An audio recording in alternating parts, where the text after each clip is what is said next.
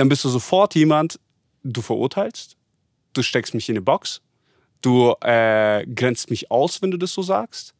Ich kann dann mein wahres Ich, mein Sein nicht mehr leben. Du greifst mich emotional an.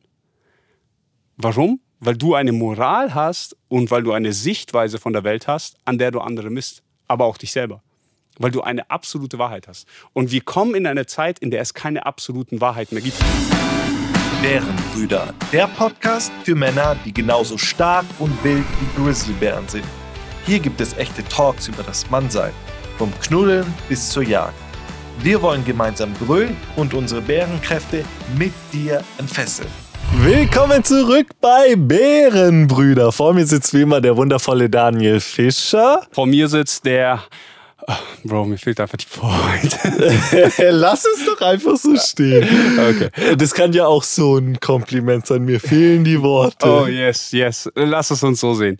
Ähm, Bro, wir haben ja in der letzten, war das in der letzten Folge, wo wir darüber gesprochen haben, über Emotionen, Teenies, Alter und so weiter, gell? Und ja, ja. Beziehung, Eltern, Teenies und so.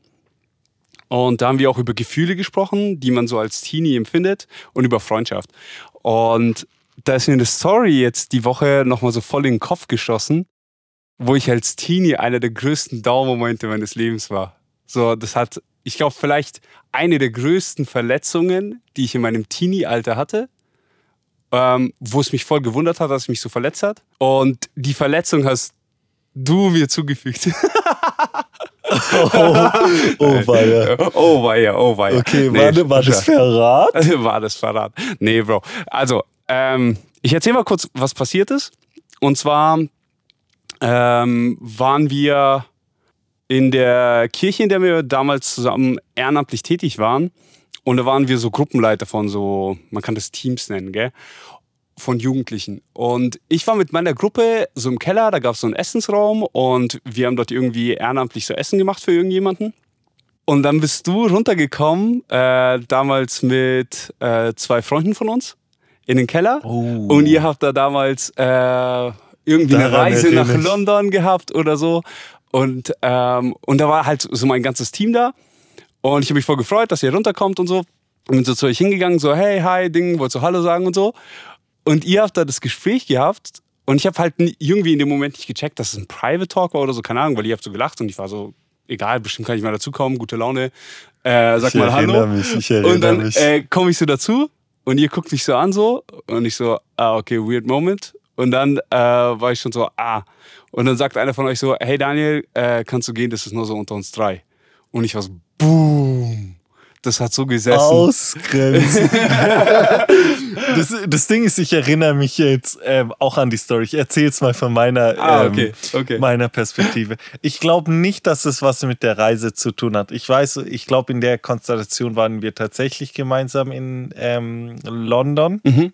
Aber ich glaube, das, das ging über irgendeinen persönlichen Struggle oder so oder sogar um irgendeine Beziehung oder so, irgendwie okay. sowas.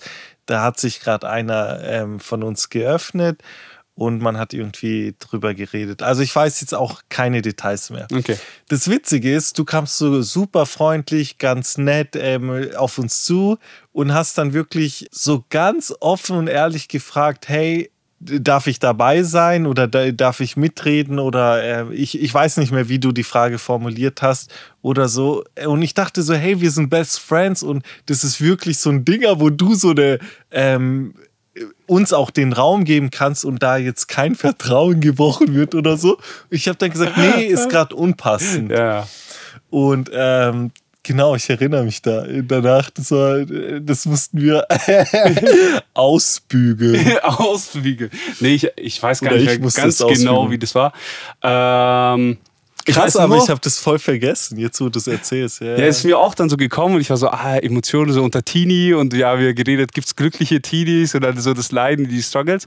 Und für mich war das halt einfach nur so, ich habe mich daran erinnert und dann ist irgendwie so ein bisschen dieses Feeling wieder hochgekommen. Ich so, Alter, war das unangenehm. So, Ouch. weil man fragt ja so immer so Höflichkeit, weil ich habe schon so gesagt, komisch. Und dann erwartet man eigentlich immer so, dass die Leute dann so sagen, so, nee, alles gut passt. Weißt du, ich meine? Und wenn dann einer wirklich sagt, so, äh, nee, passt gerade nicht. Und du bist gerade hingelaufen vor deinem gesamten Team und dann so, nee, passt gerade nicht. Und dann gehst du so wieder so zurück so zu deinem Team und die Leute checken dich auch so, hey, weird, weird. äh, Der hat gerade einen Korb bekommen. so ungefähr. Ja, auf jeden Fall war das für mich so, alter, shoot, hat das sich unwohl gefühlt. Auf jeden Fall habe ich in dem Moment aus diesem Feeling heraus für mich die Entscheidung getroffen, dass egal mit wem ich gerade in einem Talk bin, wenn irgendjemand dazukommt, ähm, vor allem wenn ich ihn noch nicht so gut kenne oder sonst irgendetwas, und egal wie tief das Gespräch ist, das ich gerade habe, wenn ich nicht den passenden Raum gewählt habe, wie zum Beispiel, ich bin gerade in einem Raum und sage so, hey, warte kurz, bis wir fertig sind, dann kannst du in den Raum reinkommen. Wenn es einfach so in einem öffentlichen Raum ist, ich das Gespräch sofort unterbreche und sage, hey, Servus, Dinger, wie geht's dir? Kannst reinkommen, Ding. Weil der, weil der Cut bei mir so tief war. Und da habe ich gemerkt, so, Alter, ich bin voll emotional gewesen. Vielleicht bin ich noch, ich bin sowieso, glaube ich, voll emotional. Ähm, aber da habe ich das so richtig so mich erinnert und ich war so, alter Schwede. Das Witzigste war, war, ja echt, dass ich es nicht mal gemerkt habe. Ich ja. dachte so, da hat einer ganz ehrlich locker gefragt und ich, ich dachte so, okay, dann kann man ja auch ganz ehrlich locker antworten. Ja.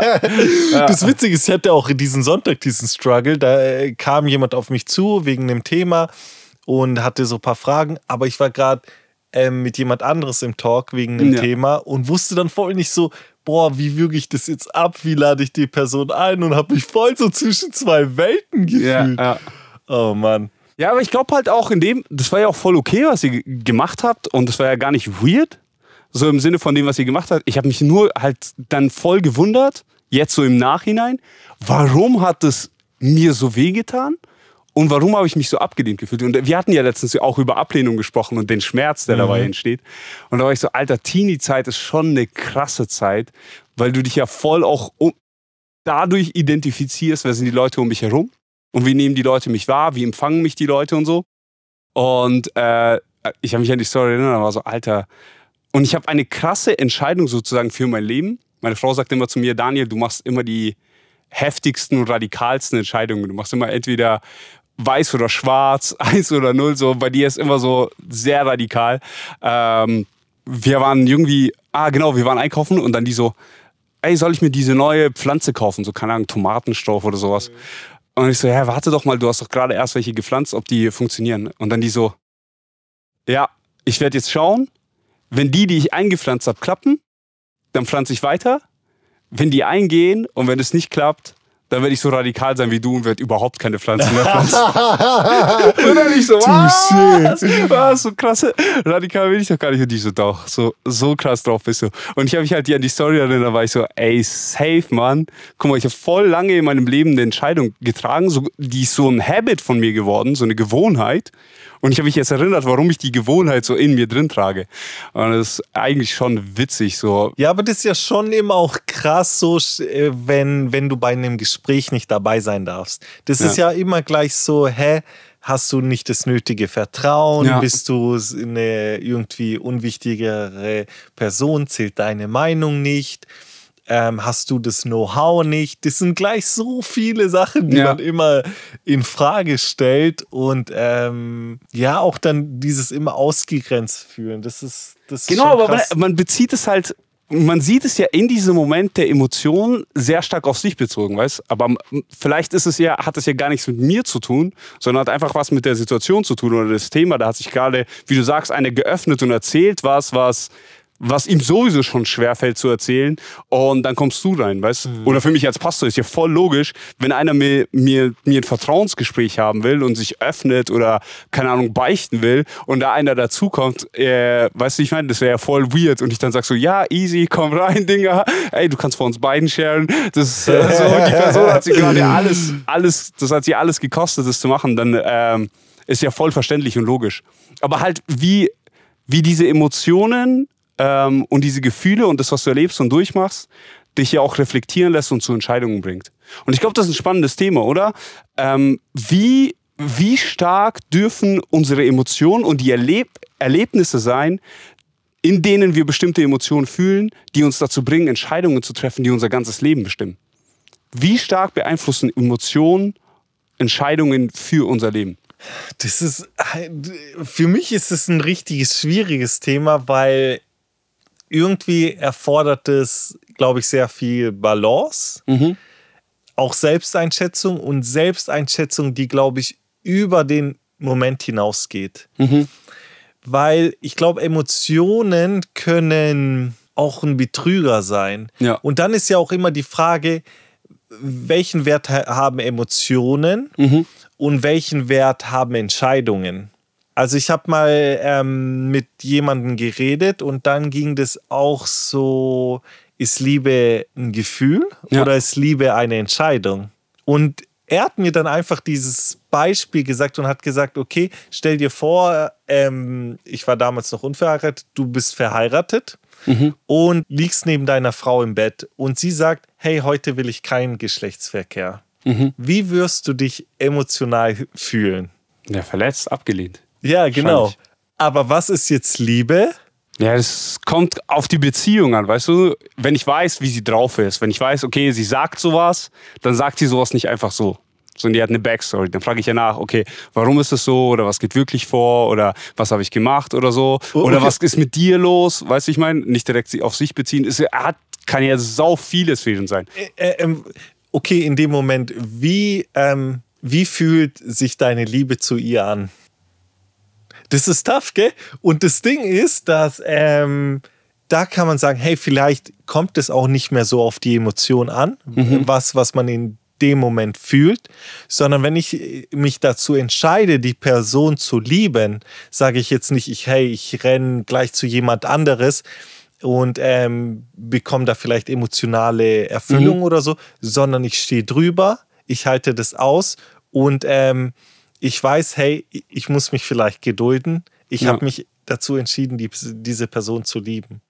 Ja, ich glaube halt, das Krasse ist, dass wir in unserer westlichen Kultur halt Liebe auf das Verliebtheitsgefühl oft runter reduziert haben. Und wenn du überlegst, so, wenn du in der Verliebtheitsphase bist und deine Frau das dir sagen würde, dann bist du voll so, bist du ja voll empathisch. So, du stehst da voll mhm. drüber, hörst es gar nicht so, würdest auch gar nicht persönlich nehmen oder so, sondern würdest du voll drüber stehen und sagen so, hey, okay, voll versuchen sich reinzufühlen, was geht in ihr vor? Ja, natürlich, hey, ich kann warten, da, da, da. Aber dieses Verliebtheitsgefühl währt ja nicht ewig.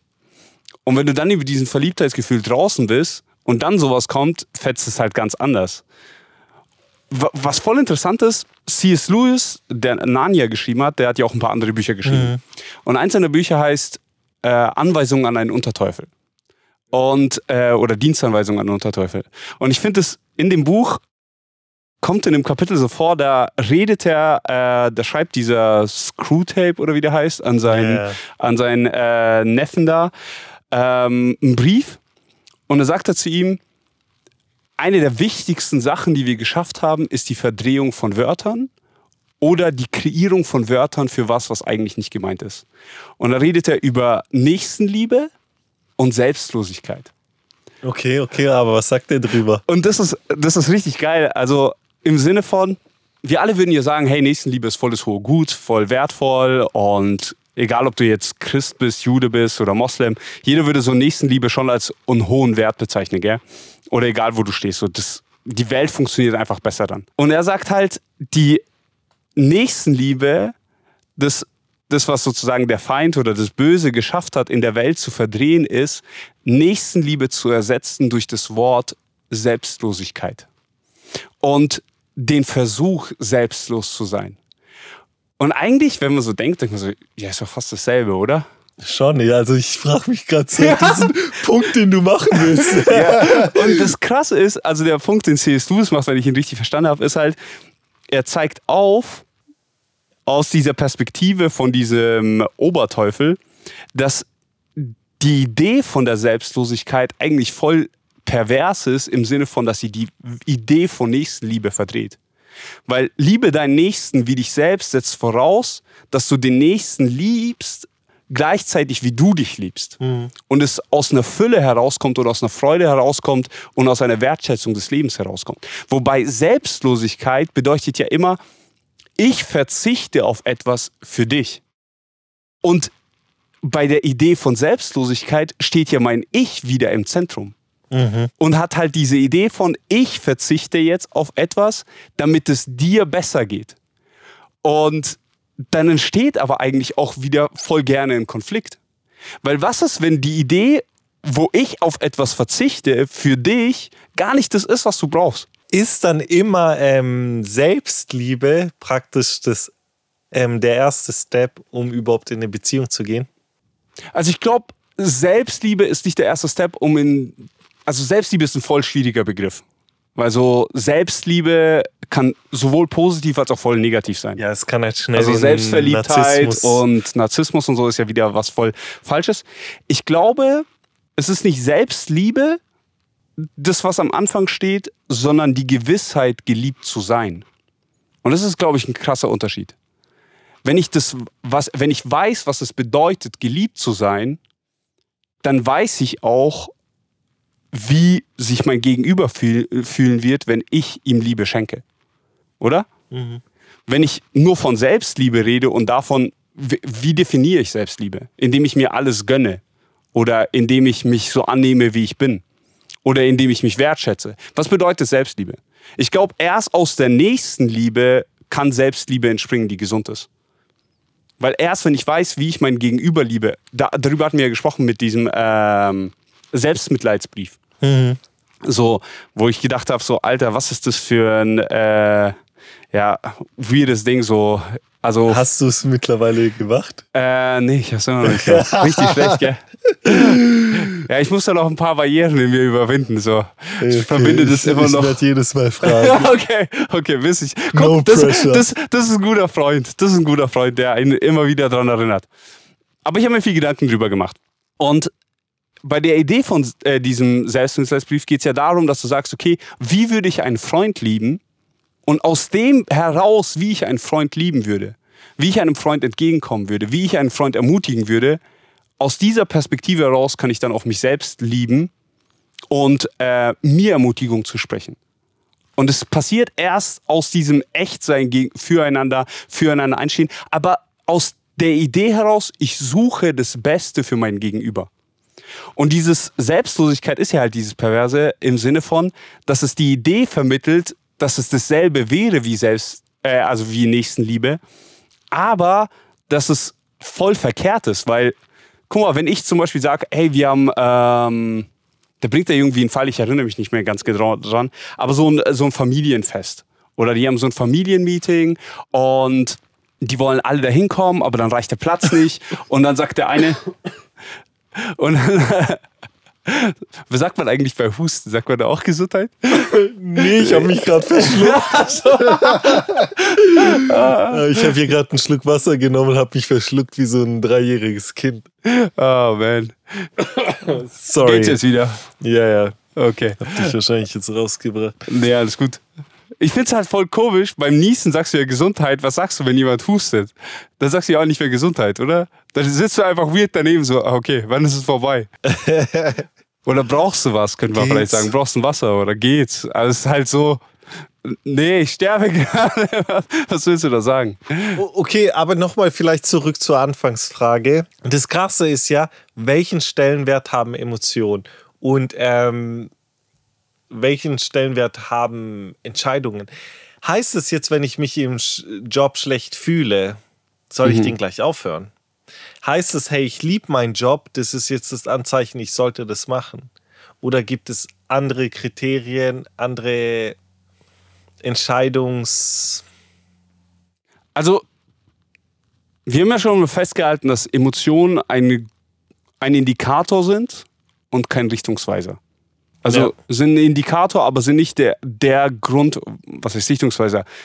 Emotionen sind nicht das, worauf ich meine Entscheidungen basiere, aber sind ein guter Indikator, sind ein äh, guter Messwert für mich, wo ich in mich reinhören kann und sagen kann, okay, wenn ich gerade frustriert bin, warum bin ich frustriert? Und dann kann ich ja nachfragen und sagen, okay, ich bin gerade in meinem Job frustriert. Warum bin ich frustriert? Was sind die Punkte dafür? Weil meine Frustration ist ein Gefühl, das ja nicht einfach aus sich herauskommt. So, ich sitze nicht hier und dann sage ich auf einmal so, ey Bro, ich bin gerade voll frustriert, leg das Mic hin und geh. Ja. Yeah. Sondern wenn ich frustriert wäre, dann gibt es ja einen Indikator, was ist passiert. Ey, ist unsere Beziehung nicht mehr dieselbe? Kann ich nicht mehr so gut mit dir quatschen? Oder das Krasse ist ja, ich habe einen Podcast gehört und da ging es ähm, um Kirchenaussteiger. Mhm. Und was ich da richtig spannend fand, ähm, die meisten Menschen äh, haben so viel erzählt, was mhm. sie gefühlt haben und haben am Schluss als Fazit oft ihre eigene Wahrnehmung gebaut. Mhm. Haben dann haben auch ein Bild geschaffen und ihren eigenen Glauben geschaffen mhm. auf Basis ihrer Emotionen. Mhm. Das Krasse war auch, die haben dann oft so Sachen gesagt wie, hey, wie sie glauben, wie Jesus ist. Was Jesu Intention ist und haben das mit ihrer Gefühlswelt ähm, begründet. Mhm. Und ich fand das halt ein spannendes Phänomen, weil ich das ähm, auch öfter beobachte und ähm, auch an Menschen selbst erlebt habe, auch mit ganz anderen Themen, wo die einfach zu gewissen Themen, zu gewissen Erlebnissen Sachen fühlen, Emotionen entwickelt haben und da immer ihr eigenes Weltbild geschaffen haben und dadurch auch so eine am, am Ende des Tages auch ihre eigenen Entscheidungen gefasst haben. Und ich will jetzt nicht sagen, dass hey alles, weiß das ich, falsch und ähm, unberechtigt ist und ähm ja, aber guck mal, wenn du allein schon sagst, ich will nicht sagen, dass alles falsch ist, dann fragst du ja schon nach einem richtig und nach einem falsch. Kannst du, guck mal, wenn die wenn ich von meinen Emotionen ausgehe und aufgrund dessen definiere, wer ein Jesus ist und im christlichen Glauben, mhm. wer Gott ist, also wer mein Gott ist, dann sage ich ja, meine Emotionen definieren meine Realität und meine, Definition, äh, meine Emotionen definieren für mich, was wahr ist. Aber das, das ist das ja. ist ja eine Weltsicht, die komplett äh, ganz anders ist als das, was du fragst, wo du fragst, es gibt ein richtig und ein falsch, ein wahr und ein Unwahr in einer Überdimension, die für alle gilt? Und sind meine Emotionen jetzt und die Entscheidung, die ich darauf treffe, richtig oder wahr in diesem übergeordneten Wahrheit und Unwahrheit? Und das ist was ganz anderes, als wenn ich sage, okay, mein, mein ganzes Erleben definiert meine Welt, meine Wahrheit. Verstehst du? Denkst du nicht, das passiert irgendwo in der Politik? Das ähm, passiert vielleicht selbst bei so Fragen wie Umweltfragen, bei so Fragen wie Genderfragen. Das ist ja auch so viel mit, hey, ich habe das erlebt, ich fühle ähm, das und das, deshalb sind die Sachen so und so. Und ähm, das wie, und das frage ich mich einfach grundsätzlich. Mhm. Ist es, und deswegen ist auch die Frage, ist es falsch oder richtig, wird es nicht immer mehr zum Problem, wenn wir unsere eigene Welt, unsere eigene Wertvorstellung, unsere eigenen Moralvorstellung, unsere eigenen Ziele, unsere eigenen Entscheidungen immer auf Basis der Emotionen bauen. Jetzt denk mal weiter. Das Krasse ist, wir wissen ja jetzt gar nicht, was noch mit Artificial Intelligence passiert. Mhm.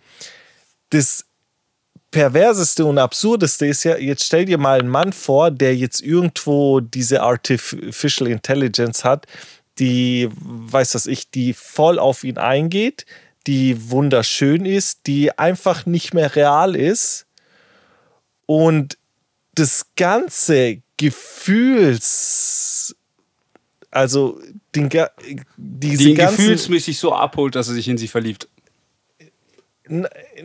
diese Oder? ganze Emotionen, diese ganze Welt, was um diesen Mann gebaut wird. Ja. Und, dann, Und er lebt dann in der Illusion von einem Computer geschaffen für ihn. Aber ist es so falsch, wenn er dann happy ist? Weil das, wie die Welt gerade läuft und die Art und Weise, wie wir gerade argumentieren mit, das sind meine Emotionen, das ist meine Wahrheit, wenn, wenn ich dann in einer Illusion lebe, in der ich aber dann glücklich bin, ist es schlecht für mich das Krasse ist ja, das ist die Frage. Also, das ist so, ist, weil ich jetzt was mich gut, ich meine jetzt mal richtig provokant gesagt, ein Pädophiler weil er fühlt sich vielleicht gut, irgendein Kind zu vergewaltigen. Mhm. Sagen wir da auch plötzlich, oh, jetzt ist alles gut, ähm, er hat seine Entscheidung gefallen, deshalb, ähm, ja, wir leben damit. Und, und da merken wir, oder ziehen wir einfach nur die Grenze und sagen, hey, solange das Individuum sich gut äh, fühlt, happy ist, ohne jetzt einen Schaden irgendjemand anderem zuzufügen, hey, ist alles Roger. Ja, aber wenn ein Kind äh, vergewaltigt, fügt er ja jemanden Schaden zu. Ja, Solange wir es noch so definieren, dass eine Vergewaltigung ein Schadenzufügung ist. Genau, das meine ich, ist, ist da die Grenze. Und solange halt irgendwie jetzt, weiß das ich, das alles mit Artificial Intelligence, wenn es jetzt einfach, sagen wir mal, ein artificial minderjähriges Kind ist, ist plötzlich okay. Er macht ja keinen Schaden. Das ist, glaube ich, die kranke Frage, und, wo unsere Gesellschaft ja gerade hinläuft. Also wenn du die anschaust. Nee, das Ding ist, ich mehr, ich sehe gerade ich weiß nicht, ob du es so wahrnimmst. Ich, ich glaube, diese Fragen werden gerade viel zu selten ge gestellt.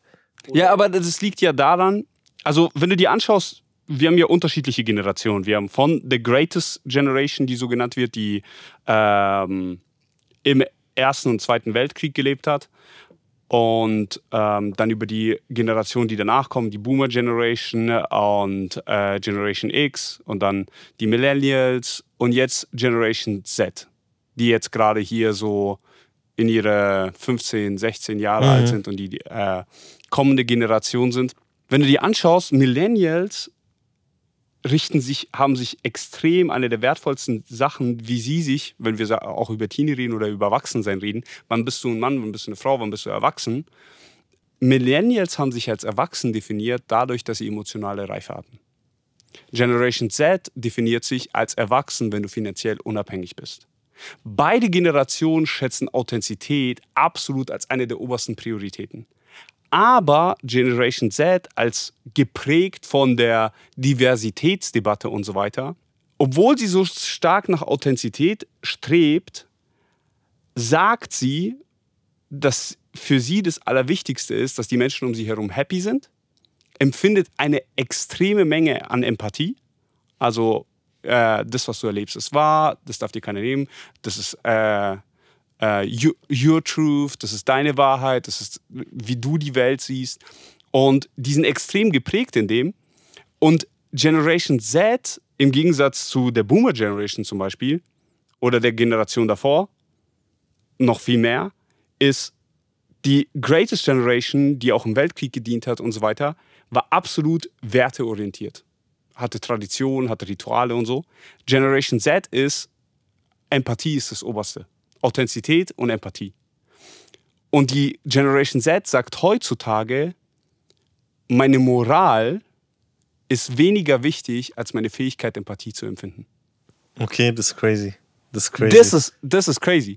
Und wenn wir jetzt eine Generation heranwachsen sehen, für die Moral und meine eigene Moralvorstellung nicht mehr das Relevanteste ist, sondern dass die andere Person ihr Glücklichsein leben kann, dann wirst du ja zwangsläufig eine Generation heranwachsen sehen, die die Welt so leben wird und so kreieren wird. Und dann wird unsere Welt ja dahin laufen, dass jeder sein wahres Ich, seine Emotionen, sein Willen leben darf. Ja, aber das ist ja auch das Krasse, weil ich merke ja, wenn wir mit dieser Generation reden, dann verliere ich zumindest meistens den Anschluss. Okay, ja. Äh, zumindest bei krassen Themen. Ich glaube, so dieses Chillige geht immer, aber sobald es irgendwie kontroverser wird oder mhm. so, dann gibt es halt nicht mehr diese Empathie. Okay. Und dann verliere ich. Also aus deiner Seite die Empathie für das, was sie sagen oder wie sie nee, die nee, Welt nee, sehen. Ich glaube, da, ich nehme das immer so ähm, wahr, dass ich plötzlich so voll ausgegrenzt würde. Mhm. So. Ähm, aber warum fühlst du dich ausgegrenzt?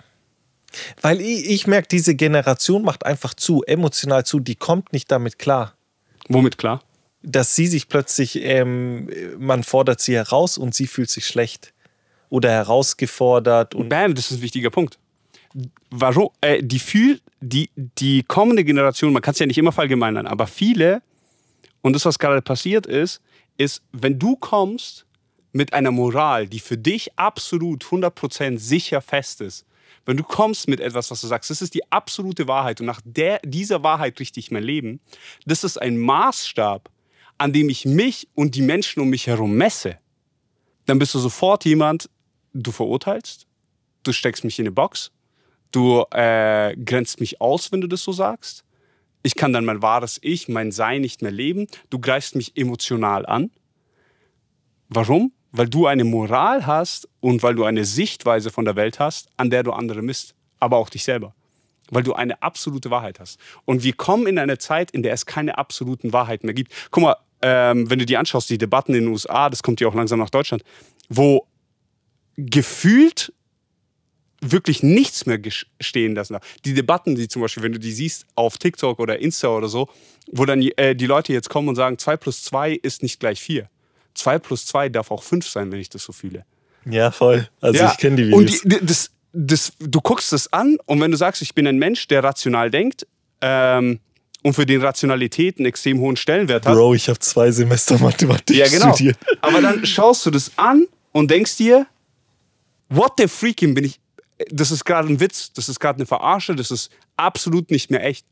Und dann redest du mit diesen Menschen oder schaust du Interviews an mit diesen Menschen, die das als, die das wirklich so wahrnehmen und sagen, ja, okay, ab sofort gelten keine absoluten Wahrheiten mehr. Und du denkst dir nur so, what the freaking passiert hier gerade? Und also gibt es ja eigentlich auch für uns, da stehen wir wieder vor Emotionen, so, wie gehe ich damit um? Weil wir können nicht ignorieren, dass viel mehr Leute aus der kommenden Generation so denken. Und wir, wir müssen uns damit auseinandersetzen. Und wir müssen uns fragen, welchen Weg finden wir jetzt in, in dieser Welt und in dieser neuen Welle zu leben und zu sagen, du kannst ja eigentlich nur noch entscheiden und sagen, okay, ich versuche das Ganze zu ignorieren und ich baue meine Hütte im Wald und führe mein geiles Leben und erziehe meine Kinder und meine Family so, dass sie von dem Ganzen, was ich als sehr weird empfinde, äh, nichts mit. So dein Einsiedlerleben.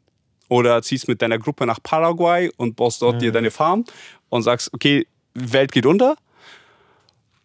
Oder du sagst, Wayne, wen juckt's? Ach komm, machen wir einfach mit.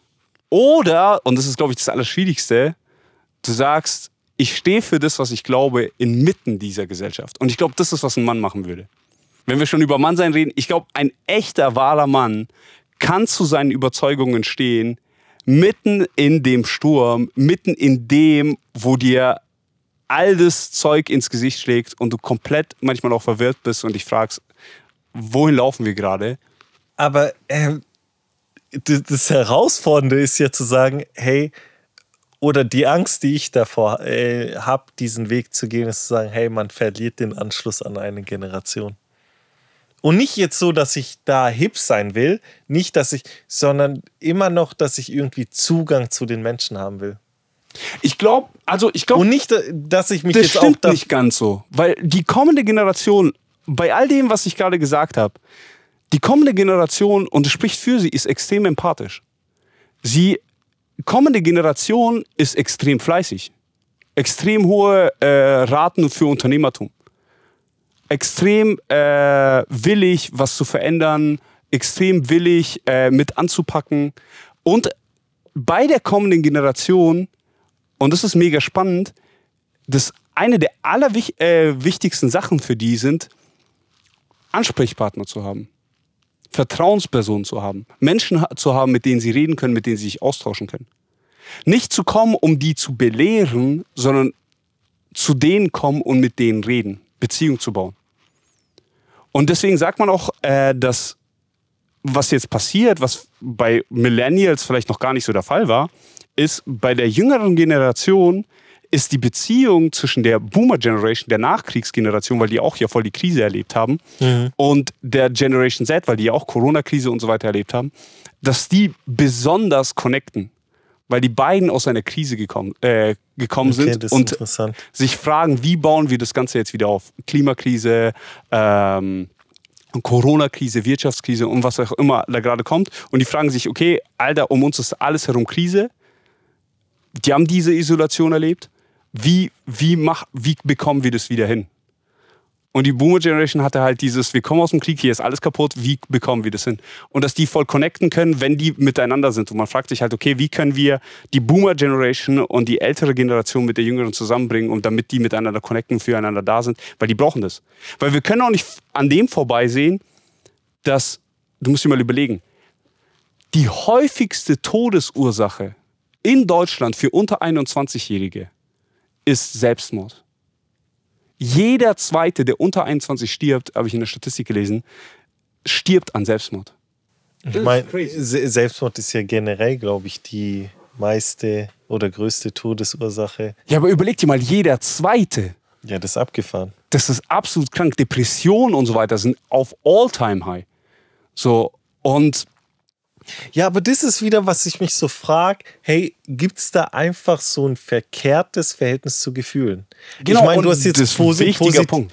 positive Sachen gesagt. Hey, da gibt es vielleicht wieder ähm, Verbindungen, die sich über Generationen durch die Empathie ähm, bauen. Aber was mir halt immer Sorgen macht, wo ich sehe, ey, wenn diese Kids mhm. sich schlecht fühlen, was für Verhaltensmuster sie entwickeln, was für mhm. Entscheidungen sie treffen. Und ach, das ist beängstigend manchmal zu sehen. Also ja, genau. Also, guck mal, wenn wir sagen zum Beispiel diese Empathie und auch dieses äh, Akzeptieren von den Gefühlen des anderen, ich meine, die hohe Selbstmordrate ist vielleicht jetzt sehr platt gesagt und ich werde wahrscheinlich sehr viel Kritik für diese Aussage bekommen, aber ich glaube, es ist eine Folge von diesem falschen Umgang mit Emotionen. Warum? Wenn mir beigebracht wird, dass das, was ich fühle, meine Realität ist und ich Depression erlebe und ich erlebe, das Leben ist schwer, das Leben ist schmerzhaft, das Leben macht mir keine Freude, dann ist das meine Realität und ich wünsche mir, dass das Leben aufhört, dann ist das meine Wahrheit und dann ist es okay, wenn ich meiner Wahrheit folge und mir selbst das Leben nehme. Mhm. Weil dann muss ich ja nicht mehr in diesem Leben sein. Ist ja meine Entscheidung. Und im Endeffekt ist das ja die totale Freiheit. Aber ich glaube, diese Form von Freiheit ist extrem schädlich. Weil du tust ein temporäres Problem mit einer endgültigen Lösung begegnen. Dein temporäres Problem davon, dass du gerade Depression erlebst, dich gerade unglücklich fühlst, vor allem in deiner Teenie-Phase, und man dir nicht beigebracht hat, wie du mit deinen Gefühlen umgehen kannst, wie du deine Gefühle konstruktiv gestalten kannst, wie du deine Gefühlswelt äh, konstruktiv ordnen kannst, wie du Entscheidungen positiv triffst, dieses temporäre Problem, für das es eine Lösung gibt, um da rauszukommen, tust du mit der finalen Entscheidung, ja, okay, dann ist das Leben nicht lebenswert äh, treffen. Und danach gibt es keine zweite Option oder dritte Option mhm. oder noch einen Versuch oder die Richtung zu gehen, dann ist vorbei. Und ich finde das extrem schrecklich und ich finde es so schade. Und ich glaube halt, dass extrem wichtig ist, hier mit Gefühlen umzugehen und zu sagen, okay, vielleicht jetzt in einer sehr religiösen Form, ich glaube, unsere Emotionen sollten nicht unser Gott sein. Unsere Emotionen sollten nicht die absolute Entscheidungsgewalt über unser Leben haben. Und ich glaube, der richtige Umgang damit ist natürlich für jeden immer schwierig zu finden und es ist ein Fight und es kostet. Und ich sage das nicht einfach so, ähm, weil wie du weißt, war ich selber sehr lange suizidgefährdet. Und es war ein sehr lange extremer Kampf bei mir. Und die Frage ist halt, wie gehe ich damit um, dass, dass ich diese Gefühle erlebe, dass diese Gedanken kommen, dass diese... Ähm, ich verstehe das absolut, egal wer gerade zuhört, ich verstehe das absolut, wenn diese Gefühle in dir hochkommen und du denkst, mein Leben ist nicht lebenswert. Wenn du denkst, ich kann nicht mehr, wenn du denkst, es wäre besser für die Welt. Also ich kenne diese Lügen, die dann in deinen Kopf kommen. Mhm. Es wäre besser für die Welt und es wäre besser für die Menschen, die um mich herum sind, wenn ich nicht mehr existieren würde. Und das Ganze, was in dir passiert, und vor allem in den Teenie-Jahren, äh, und mich will keiner und auch dieses, dieses, deswegen habe ich gesagt, Selbstmitleid kann sehr oft sehr toxisch sein. So dieses, warum sollte ich noch weiterkämpfen, wenn es so schwer ist? Mhm. Wem bringt es was? Für wen bin ich da? Und ich glaube halt, diese finale Entscheidung, dein Leben zu nehmen, ist die schlechteste Entscheidung, die du treffen kannst. Weil, die weil du wirklich ein temporäres Problem, es ist möglich, da rauszukommen. Es ist möglich, mit Freunden, mit Familie, mit professioneller Hilfe, möglich, da rauszukommen aus diesem Gedankenstrudel. Auch einfach aus der Pubertät rauszuwachsen, ist schon ein Rauskommen daraus, wo du Gedanken ordnen kannst, wo du Gefühle anders ordnen kannst, wo Hormone sich in deinem Körper umstellen. Und einfach zu sagen, okay, Emotionen sind nicht das alles Entscheidende in mir. Emotionen sind nicht die absolute Wahrheit. Weil wenn meine Emotionen die absolute Wahrheit wären, dann wären die absolute Wahrheit extrem verwirrend. Weil sie wird sich ja jedes Mal ändern. Ähm, ich meine, das ist jetzt auch eine Grundfrage. Gibt es eine absolute Wahrheit? Ich glaube, wenn es, ich glaube, dass es eine absolute Wahrheit gibt. Und ich glaube, wenn es eine, ich glaube, die absolute Wahrheit kann nicht mein Erleben und mein Empfinden sein. Die absolute Wahrheit muss außerhalb von mir stehen. Weil die absolute Wahrheit muss unveränderbar sein. Sie muss feststehen. Also für mich gibt es gar keine andere Form, weil sie muss ein Fels sein, an dem ich mich festhalten kann. Sie muss ein, mir Halt bieten. Sie muss, egal wo ich hinschaue, ich muss wissen, dass dieser Boden unter mir steht. Und ich weiß, dass meine Leben und meine Gefühle, die ändern sich wie das Wetter. Oder? Ich habe halt Schiss, irgendwann nichts mehr zu fühlen. Mm. Ich glaube, früher habe ich viel mehr gefühlt. Mm. Und ähm, ich habe dann gelernt, über die Sachen zu stehen. Mhm. Und ich glaube, die, die krasseste Angst, habe, Angst, die ich habe, so jetzt in dem Bereich, ist zu sagen, hey, irgendwann fühle ich nichts mehr. Steve. Und das ist wieder das Ding, weil ich sehe dieses äh, Leute, ich jetzt mal wieder provokant gesagt, die sehr sensibel nehmen, auf alles gleich reagieren und so, dann pff, darüber schüttel ich den Kopf und auch über mein jüngeres Ich, wo ich genauso Sachen gemacht habe. Mhm. Aber auf der anderen Seite, hey, kommt dieser Punkt, wo ich irgendwann nichts mehr fühlen werde. Weil ich, ich glaube, die Leute, die mich am meisten beeindrucken, sind 60-jährige Männer, wo man sagt, hey, die fühlen noch Sachen, die, die können sich noch freuen, die, die können noch Liebe ausdrücken. Ich glaube, das sind für mich so, das sind krasse Leute so. Und die, die holen mich voll ab und die begeistern mich. Weil das, glaube ich, selten zu sehen ist. Das Krasse ist halt, dass wir Best Friends sind und ich genau auf der anderen Seite des Spektrums stehe. Und ich, immer, ich mir halt immer sage, so, Alter, ich will nicht mehr so viel fühlen. Okay. ich will nicht, ich will, ich will davon wegkommen, so so sensibel zu sein. Ich will wegkommen davon, so alles zu fühlen. Je, durch jede Emotion zu gehen. Alles zu tief wahrzunehmen. Weil ich glaube, das ist halt die andere Seite. Das hält dich ab von deinem. Und das ist mein Fight und ich mache da schon vor. Ich glaube, ich bin zum Beispiel auch ein bisschen performancesüchtig, weil während ich im Performen bin und keine Zeit zum Reflektieren habe, hält es mich davon ab, zu viel zu empfinden.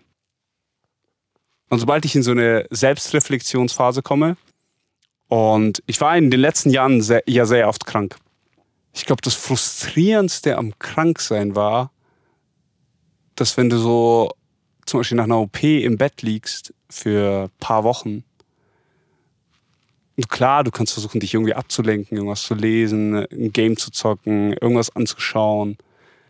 Aber am Ende des Tages hält es dich da ein paar Stunden ab und danach bist du wieder weiter im Bett. Mhm. Und du denkst über alles nach. Und wenn du über alles nachdenkst, fühlst du auch alles. Das ist krass. Und wenn du so viel fühlst, also ich habe dann irgendwie so fast wie so eine Abneigung gegenüber zu viel fühlen. So, ich bin so, am besten ist es, wenn ich gar nichts fühle. Okay. So, du sagst so, hey, ich habe Angst davor, ein Mann zu werden, der gar nichts mehr fühlt. Und ich bin so, Alter, ich hoffe, ich werde irgendwann ein Mann sein, der sehr, sehr wenig fühlt und sehr, sehr, sehr, sehr. Und das ist, glaube ich, halt auch wieder diese Balance und von welcher Seite man kommt. Und ich glaube, es wäre falsch, wenn ich dieser Mann werden würde, der gar nichts mehr fühlt. Ja. Aber ich wünsche mir halt so dieser voll charakterlich gestählte Mann zu sein. Absolut weise, richtige Entscheidungen trifft, nicht aus Emotionen heraus handelt, sondern aufgrund von, was ist richtig, was ist falsch handelt, ähm, was ist das Beste für mein Gegenüber ähm, und für meine Familie und so, weißt du, so sehr rational die besten Entscheidungen trifft ähm, und nicht Fehler aufgrund von seinen Gefühlen macht. Mhm. Und das ist so das, wo ich hin will und du beschreibst so das andere so, hey, ich will, ich will äh, das Dinge Und deswegen ist es, glaube ich, cool, Friends zu haben, oder? Ja, doch, sich da herauszufordern. Ich meine, am Schluss ist, ist ja bei den meisten Balance. Ja. Nicht links runterfallen, nicht rechts runterfallen, sondern in der Mitte laufen. Und das glaube ich, das, wenn man so sagt, also ich glaube, wir können keine definitive Entscheidung jetzt treffen, so, ey, das ist der richtige Umgang mit Emotionen. Aber ich glaube, das, wo wir alle am Ende des Tages hinstreben wollen, ähm, als Männer ist halt zu sagen, okay, ich kapsel mich nicht von meinen Emotionen ab, weil sie eine Herausforderung für mich sind und verschließe mich denen ganz, so was meine, also wo, wo ich vielleicht hin will, was mir nicht so ganz gelingt, aber wo du sagst, so, bei mir ist das eine Gefahr, wo ich hinfallen könnte. Aber auch nicht zu sagen, so, Alter, meine Emotionen sind meine Realität und ich lebe aus meinen Emotionen heraus und treffe meine Entscheidungen aufgrund meiner Emotionen und meine Emotionen bestimmen, was für mich wahr ist.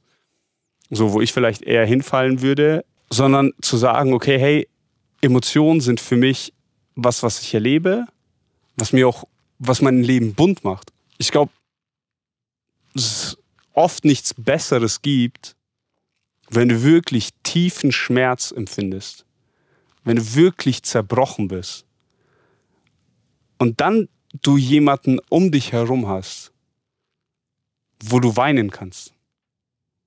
So, ich weiß es nicht immer angebracht, aber wenn du dann diesen Moment hast, wo du einfach über das, was gerade in deinem Leben dich kaputt macht, einfach mal wirklich ausheulen kannst. Nicht so mimimi, mi, mi, sondern wirklich echt weinen.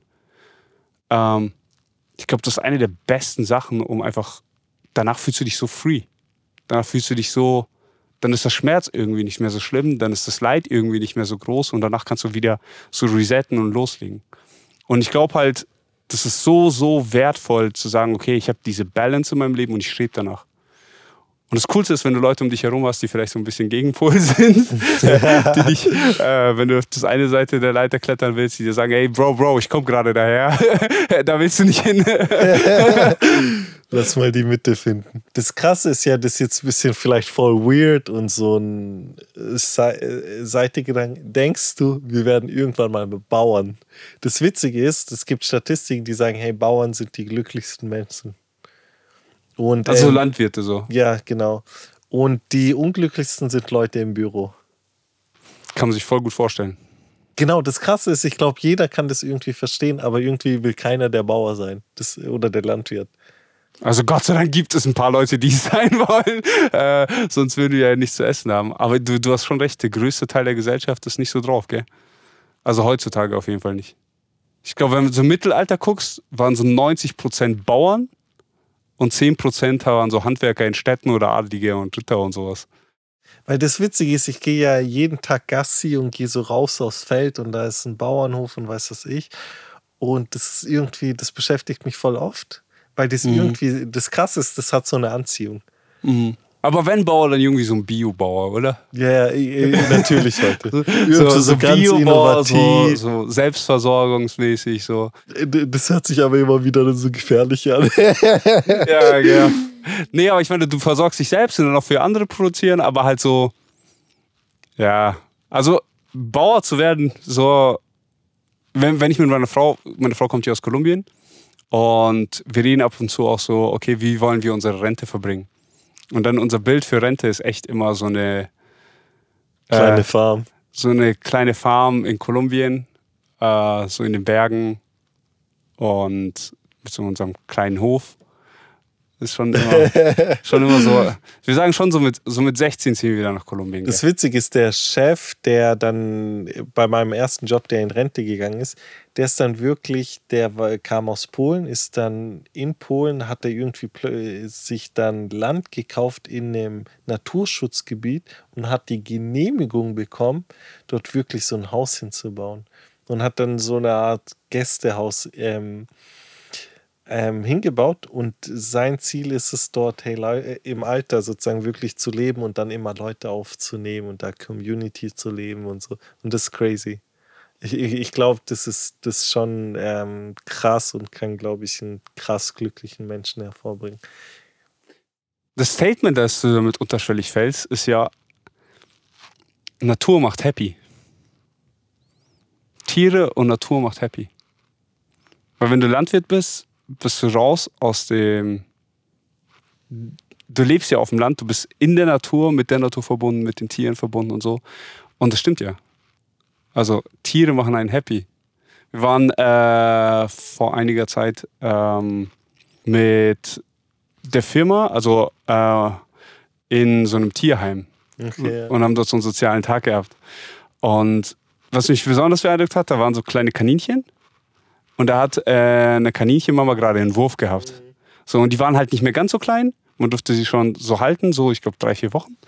Ähm, Bro, also das hat mich echt happy gemacht. du kannst sagen, was du willst. Ich hatte richtig viel Spaß mit den Kaninchen. Okay, sehr gut, sehr gut. Ich, ich gehe ja, ähm, wir fahren ja in Urlaub Aha. und ich habe einen Hund, Bro. Ja. Der, der sucht noch ein Zuhause. okay, war schön. Ähm, wir freuen uns von euch zu hören. Lasst eure Gedanken da. Da waren jetzt ein paar richtig krasse Themen, glaube yes, ich. Yes, man. Lasst eure Fragen da, lasst eure Kritik da zerfetzt uns in der Luft, sagt uns, warum wir nicht so denken, wie wir denken dürfen, oder sagt uns, ey, come on, du hast mir voll aus der Seele gesprochen. Wir lieben beides, oder? Voll. Ist manchmal vielleicht dann auch emotional herausfordernd. Aber wir wollen ja ähm, bessere Männer werden. Come on, wir wollen lernen, wachsen und reifen. Wir hören uns dann beim nächsten Mal. Bis dann. Ciao, ciao. Wenn eure Gedanken so groß wie ein Grizzlybär sind, dann hinterlasst uns einfach eine Nachricht oder schreibt uns. Wir werden gemeinsam darüber brüllen. Unsere Nummer die 0178 939 52 51.